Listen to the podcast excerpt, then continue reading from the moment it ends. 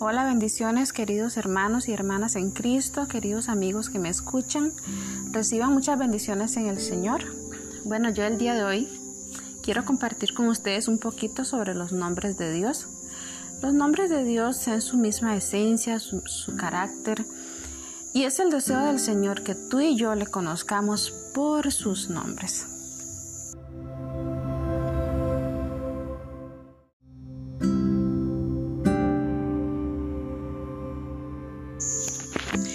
En estos días yo quería poner una imagen en mi estado.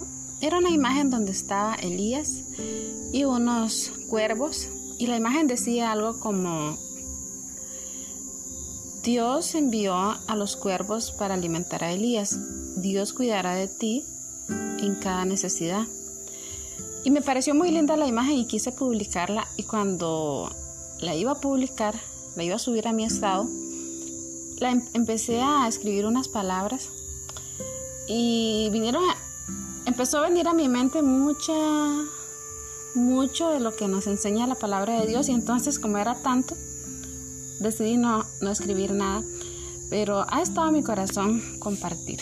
Entonces pues con la ayuda del Señor me gustaría hacer una pequeña serie de los nombres de Dios pero hoy quiero generalizar sobre esto.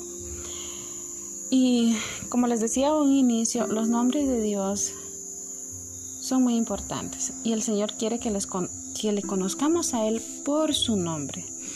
Y conocer a Dios por su nombre nos va a llevar a una intimidad con Él, a una vivencia con Él, a una experiencia. Porque el Señor quiere que le conozcamos no solamente por de una manera intelectual, pero como una realidad en nuestra vida. Y por eso el Señor dijo, si alguien se ha de gloriar, que se gloríe en conocerme y entenderme. El Señor quiere que tú y yo podamos conocerle íntimamente, que podamos acercarnos, tener una relación tan estrecha con Él. Y yo me puse a pensar en esta imagen que les acaba de comentar y yo decía, qué lindo, qué lindo cómo el Señor alimentó a Elías de esta manera, mandando cuervos. Yo dije, esta es una manera extraordinaria de Dios mostrar su gloria, de Dios obrar, de Dios proveer. Y en otras partes de la escritura leemos también cuando Elías estaba cansado huyendo de... de... Oh, estoy olvidando el nombre de ella bueno, de esa reina malvada, la más malvada de la historia, la esposa de Acab. bueno, ni aún así me recordé, pero yo creo que, que tú sí.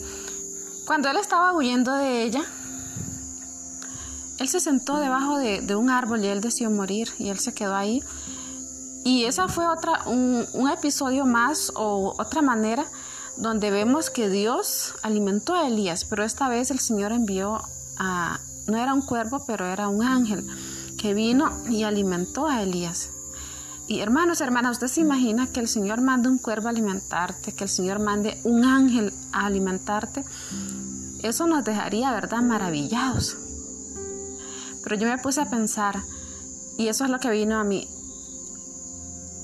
la, la manera como Dios proveyó para Elías, lo que él necesitaba fue extremo, pero también el proceso de Elías fue extremo. ¿Te imaginas, hermanos, estar viviendo a la par de un arroyo por tanto tiempo? Y bebes de eso y el Señor manda a los cuervos a alimentarte. ¿Te imaginas estar huyendo por miedo a que te quiten la vida?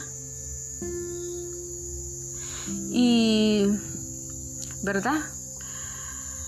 Podemos pensar, pero Elías no tenía que huir y ¿por qué huía de una mujer? Y tantas cosas, y es cierto, y Dios estaba con él, y es cierto, pero humanamente lo sobrecogió ese temor a él y él empezó a huir. Y yo digo, qué terrible es huir con tal de salvar tu vida. Y toda la, la necesidad, él no tenía un techo, no tenía un refrigerador donde abría cada cinco minutos y comía algo por la ansiedad y luego volvía y tomaba algo, no.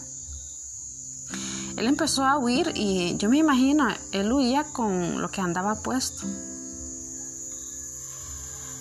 Pero ahí el Señor le mandó a alimentar y entonces nosotros podemos decir, qué forma tan gloriosa, increíble, tan maravilloso como el Señor alimentó a Elías. Pero te has puesto a pensar en la condición tan difícil en que se encontraba Elías para ver esa gloria de Dios. Y ahí es donde nosotros empezamos a experimentar los nombres de Dios. ¿Sabes cómo? ¿Recuerdas cómo Lázaro pudo experimentar a Cristo como esa resurrección? Pues solo pudo experimentar como esa resurrección después de haber muerto. Y muchas veces tú y yo vamos a experimentar a Dios y queremos ver a Dios trabajando y actuando de muchas maneras, pero para Dios obrar en X situación, tiene que haber una circunstancia y por lo general esas circunstancias no van a ser fáciles. ¿Sabes lo que significa Jehová Jireh? Jehová es nuestro proveedor, que el Señor es el que provee para nosotros. Pero donde vemos que, se menciona a Jehová como el Jehová Jireh, es cuando Abraham estaba llevando a su amado hijo Isaac para sacrificarlo. El Señor estaba probando a Abraham. Y el Señor le pide a su único hijo, Isaac, a quien él amaba mucho. Y caminaron y caminaron para subir a ese monte y hacer el sacrificio al Señor. Imagínate, Tú caminando con tu hijo, sabiendo que tu hijo mismo va a hacer el sacrificio. Y que tu hijo te pregunte, papá, ¿dónde está el cordero? Y tú sabes que el cordero es él, fuera de un milagro del Señor. Y Abraham con mucha fe, él dijo, el Señor proveerá. Y Abraham estaba tan dispuesto a hacer la voluntad de Dios y tenía tan, tan lealtad al Señor que Abraham cuando levantó su mano para quitarle la vida a Isaac, y Abraham estaba dudando, él iba a hacer en serio. Pero el Señor lo detuvo y le dijo que no le hiciera ningún daño a su hijo. Y Abraham vio y había un cordero que había enredado sus cuernos en, unos arbustos. Ahí Abraham conoció al Señor como su Jehová Jireh, como Jehová su proveedor. Pero ¿a dónde Abraham pudo conocer a Dios con este nombre? cuando el Señor proveyó un cordero en lugar de su hijo. Es bonito experimentar a Dios. Pero siempre hay un precio que pagar. Y si tú y yo queremos experimentar a Dios, muchas veces es hermoso decir, Señor, tú eres mi Jehová Jireh, yo quiero conocerte como mi Jehová Jireh. Y es cierto, pero el Señor te va a proveer y vamos a conocer al Señor como nuestro Jehová Jireh en tiempos de necesidad, en tiempos de escasez. Vamos a conocer al Señor como nuestro Jehová Rafa en tiempos de mucha enfermedad, en tiempos de dolencia. Porque dime algo, ¿cuándo es que vas al doctor? Vamos al doctor cuando tenemos una dolencia cuando vamos a un maestro, cuando necesitamos aprender y ser enseñados. Cuando vamos a un guía, cuando necesitamos un guía turista, para aclarar. Eh, cuando necesitamos llegar a un lugar y queremos conocer un determinado lugar. Entonces, para conocer a Dios por sus nombres, vamos a tener que experimentar diferentes situaciones. Y para conocer a Dios como mi Jehová Rafa, voy a sentir el dolor, voy a sentir la enfermedad. Porque si no hay enfermedad, entonces ¿qué Dios va a sanar en mi cuerpo? Y si no tengo necesidad en mi, en mi vida, si no tengo escasez, si no estoy pasando una dificultad económica terrible, ¿cómo voy a conocer que Dios es mi proveedor? Y muchas veces hay, hay situaciones y hay cosas difíciles Pero el Señor quiere usar eso para que le conozcamos por su nombre en una forma personal, no solo intelectual, no solo saber que está escrito en las escrituras, pero que Él lo ha hecho en nuestra vida, que Él es capaz de hacerlo también en nuestra vida. Y eso es muy importante, conocer a Dios por sus nombres. El Señor tiene muchos nombres. Y nosotros podemos decir, ah, sí, Jehová Shalom, sí, Jehová Nisi, sí, el yo soy. Nosotros podemos citar diferentes nombres del Señor, pero el Señor quiere que le conozcamos tan íntimamente. Y si alguien se ha de gloriar, dijo el Señor, que se gloríen en entenderme y conocerme. Y una forma de conocer al Señor es por sus nombres. Si Lázaro no hubiera muerto, él no hubiera conocido a, ese Cristo que da vida, a ese Cristo, a esa resurrección poderosa que Cristo hizo en su vida. Los tiempos difíciles son difíciles, hermanos, pero el Señor quiere que ahí le conozcamos quién es Él, lo que Él es capaz de hacer y quiere hacernos recordar que Él es el mismo de ayer, de hoy, por los siglos. El Señor no ha cambiado. El Señor no ha cambiado. Y quiero repetirlo. El Señor es el mismo de ayer, hoy y por los siglos. Él no cambia. Él es inmutable. Él es el Dios todopoderoso. Y es hermoso ver, uno diría, wow, cómo el Señor alimentó a Elías. Pero ¿en qué circunstancias se, encontraba Elías? Wow, el Señor resucitó a Lázaro, pero ¿cómo estaba Lázaro? Estaba muerto. Y la historia de Abraham es increíble, pero él cómo él conoció al Señor como Jehová Jireh cuando el Señor proveyó un cordero en lugar de su hijo. El Señor quiere que lo conozcamos, hermanos. Y a veces los tiempos son difíciles. Pero en esos tiempos difíciles, en esos tiempos extremos, conocemos esa parte del Señor. Conocemos eh, ese nombre de Dios sobre nuestras vidas. Conocemos ese nombre de Dios sobre nuestras circunstancias.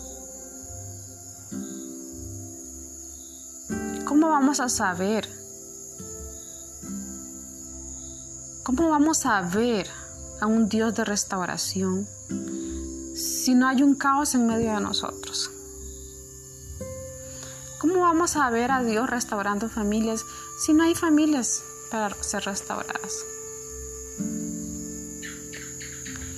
Dios es un Dios poderoso, Dios es un Dios soberano y yo no sé la circunstancia que usted esté pasando, pero una cosa sé, todos pasamos situaciones, todos tenemos luchas, pero yo quiero animarte. Y es algo con lo cual yo también me animo, que podamos ir ante la presencia de Dios y podamos dejarnos guiar por el Señor para conocer sus nombres. Lo que Él quiere enseñarnos en esa circunstancia, lo que Él quiere enseñarnos a través de esa dificultad. ¿De qué manera Él quiere que le conozcamos ahí? ¿Qué aspecto de su carácter? ¿Qué aspecto de Él? ¿Qué nombre de Él Él quiere que conozcamos en esa situación difícil? Y hermanos, hermanas, yo sé que a nadie nos gustan las dificultades. Pero sabes una cosa, la palabra de Dios dice que es en los lugares oscuros donde Dios nos da las perlas. Yo no sé, hermanos, pero he notado que los momentos de dificultad, que los momentos de presión, que los momentos de sufrimiento y dolor, el Señor le gusta usarlos para hacer cosas especiales. Y tiene razón, hermanos. El Señor es un Dios que no le da perla a cualquiera. Él le revela y Él le da a aquel que Él ve que tiene el corazón para realmente buscarlo, presionar por eso y atesorarlo. El Señor le da a aquellos que verdaderamente Él ve que tienen el deseo de amar su verdad, de buscarle a Él, de caminar en sus caminos. Entonces, si estás viviendo un tiempo oscuro, estoy segura que ahí hay perlas. Y el Señor quiere ponerlas en nuestras manos, en nuestro ser, en nuestro corazón, en nuestra persona. Quiere impartir de su naturaleza, quiere impartir de su carácter, de lo que Él es, de su naturaleza, y trabajar en nosotros. Los tiempos de oscuridad no son bonitos, los tiempos de dificultad no son bonitos, pero hay perlas. Los tiempos de sufrimiento son difíciles, pero hay perlas, hay recompensa, hay una obra eterna que el Señor quiere hacer en nosotros. Entonces te animo y me animo a mí misma. Estamos pasando momentos difíciles en diferentes áreas, en muchas cosas. Pero, ¿qué nombre el Señor nos quiere revelar? ¿Qué parte de su carácter el Señor quiere revelarnos? ¿Cómo Él quiere que le conozcamos? ¿Cómo Él quiere acercarse a nosotros? Quizás si tienes una gran oscuridad, el Señor quiere revelarte a ti a ti como, como a la luz del mundo.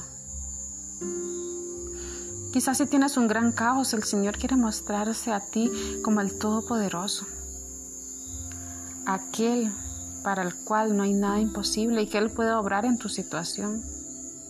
Si estás viviendo momentos de escasez económica, que es algo a nivel mundial, el Señor quiere enseñarte que Él puede proveer para ti suplir tus necesidades, aún la necesidad de tu alma, de tu corazón. Él quiere mostrar que Él es capaz de llenarlo y de suplirlo. Entonces, amados oyentes, es mi oración. Y es el deseo del Señor que le conozcamos por sus nombres en las diferentes circunstancias de nuestra vida. Te animo mucho sigamos adelante, sigamos presionando. En cada oscuridad hay perlas preciosas. Y Dios quiere que las conozcamos tan íntimamente, tan estrechamente. Y en esos tiempos de dificultad también hay una gran obra y gran recompensa eterna que el Señor quiere hacer en nosotros. Entonces les dejo con esto y más adelante voy a seguir compartiendo con ustedes por la gracia del Señor diferentes nombres de Dios. Entonces por ahorita les dejo con esto. Espero que sea una bendición. Es algo que el Señor está poniendo en mi corazón y que está hablando mucho a mi vida personal y lo comparto contigo. Bendiciones, no desesperes, el Señor está contigo. Tengamos ánimo porque el Señor es nuestro refugio, nuestro baluarte, nuestra torre fuerte, y Él es nuestra paz. El Señor les bendiga.